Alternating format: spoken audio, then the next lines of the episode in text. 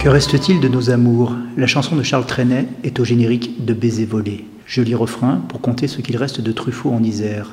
Un, deux, trois films. Tiré sur le pianiste, La sirène du Mississippi et La femme d'à côté. Tournés, tout ou en partie dans le département.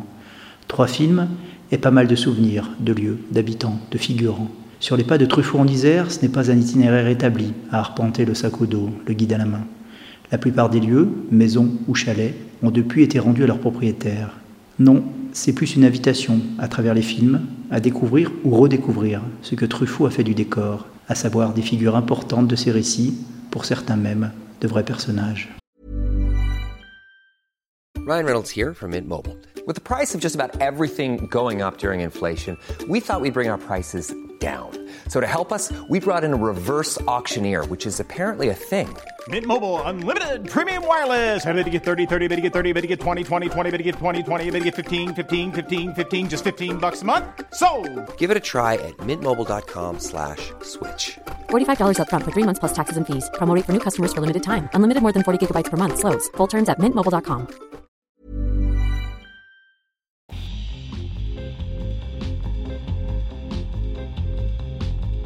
Le cinéma est-il plus important que la vie répétait le cinéaste. Une question et une réponse qu'il est allé chercher plusieurs fois à Grenoble et dans les environs. Truffaut est d'abord venu en tant que critique. C'est lui, en 1955, qui présida les festivités du 10e anniversaire du Ciné-Club, né au lendemain de la Libération.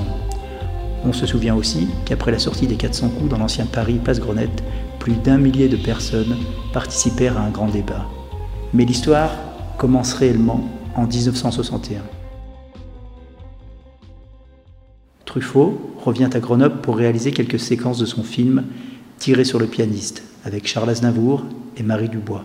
Elle s'appelait Françoise, mais on l'appelait Framboise. Une idée de l'adjudant qu'elle avait très peu pourtant. Plusieurs scènes sont tournées de nuit à la station Elfe des établissements Galtier et au col de Porte. À cette occasion, l'équipe avait pris possession de la brasserie La Cigogne, rue d'Enfer Rochereau, une brasserie dont la pendule à coucou devient l'une des vedettes du film.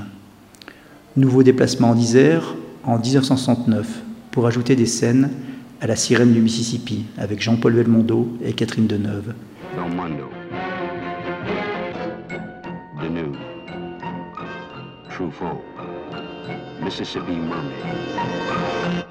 C'est un chalet du Sapé en Chartreuse qui est choisi pour abriter les amours tumultueuses du couple. On sait aussi que Truffaut revenait à Grenoble pour voir un certain Jean-Luc Godard, durant la période où le réalisateur habitait la ville.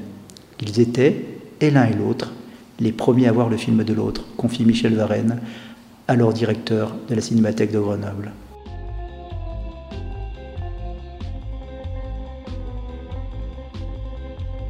Et puis, en 1981, Truffaut va vraiment s'installer en Isère, poser sa caméra pour six semaines afin de réaliser La femme d'à côté, guidé selon lui par le souvenir qu'il avait de certains lieux, par la possibilité de faire exercer à Gérard Depardieu son métier d'instructeur de tanker miniature à Port-Revel, dans la Bièvre, mais également parce que les personnages, deux jeunes couples de cadres, s'inscrivaient assez bien dans le contexte sociologique et l'agglomération grenobloise. Alors, qu'est-ce qu'elle vient faire ici, cette femme-là? J'ai pas fait exprès de venir habiter en face de chez toi. Mais écoute, tu aurais pu me prévenir. Il arrive qu'une maison soit le personnage principal d'une histoire. Là, il s'agit de deux maisons, séparées par une rue de village. Truffaut glisse ces mots dans la voix de Madame Jouve, à la fois personnage et narratrice du film. Les deux maisons sont toujours là, à se regarder de biais, incapables d'échapper à l'autre, comme deux anciens amants dans une soirée cherchent à se fuir, en vain. Là, à Bernin, à quelques kilomètres de Grenoble, ces deux maisons séparées par une rue rappellent toujours ce décor de Truffaut et ce film, La femme d'à côté. Au générique, Fanny Ardant, Gérard Depardieu, forcément, on vous parle d'un temps que les moins de 20 ans. Ni polar, ni cascade, un homme, une femme, une histoire simple du temps qui passe, de l'amour qui ronge, une passion amoureuse moderne selon Truffaut, un film d'amour qui fait peur pour Depardieu. Il y a des femmes qui n'aiment que les hommes rassurants, d'autres qui n'aiment que les hommes dangereux.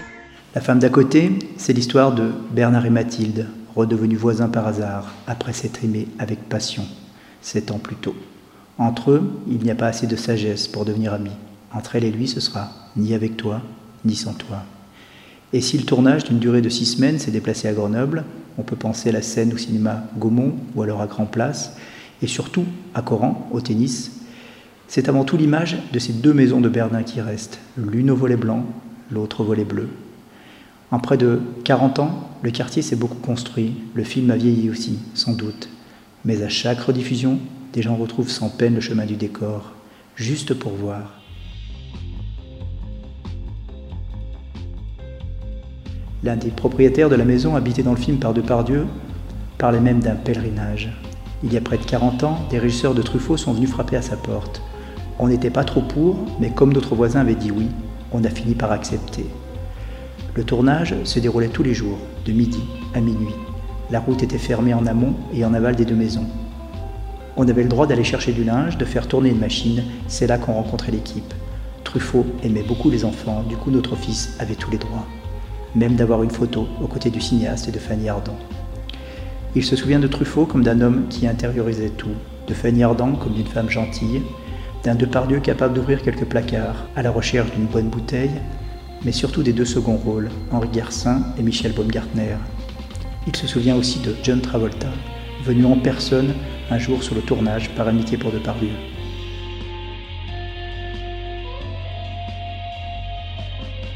Des souvenirs, c'est tout, car le film, il ne le regarde plus.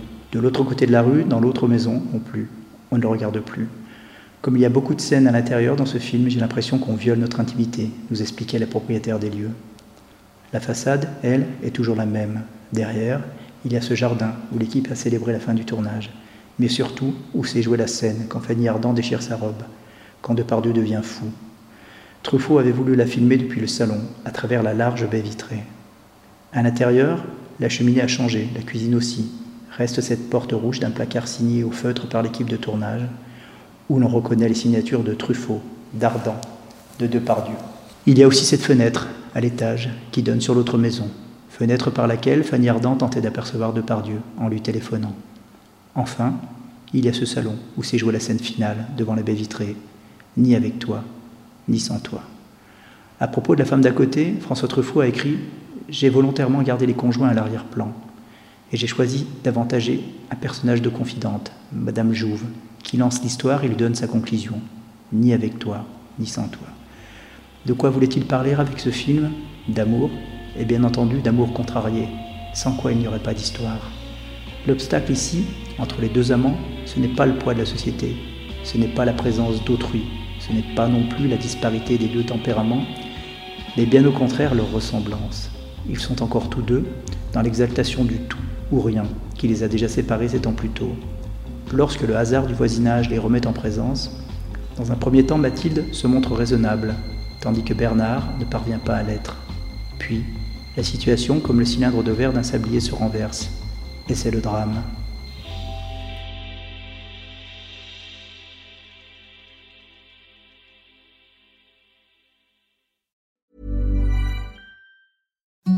The softest sheets you've ever felt. Now imagine them getting even softer over time. That's what you'll feel with Bowl and Branch's organic cotton sheets. In a recent customer survey, 96% replied that Bowl and Branch sheets get softer with every wash. Start getting your best night's sleep in these sheets that get softer and softer for years to come. Try their sheets with a 30-night guarantee. Plus, get 15% off your first order at bowlandbranch.com. Code Exclusions apply. See site for details.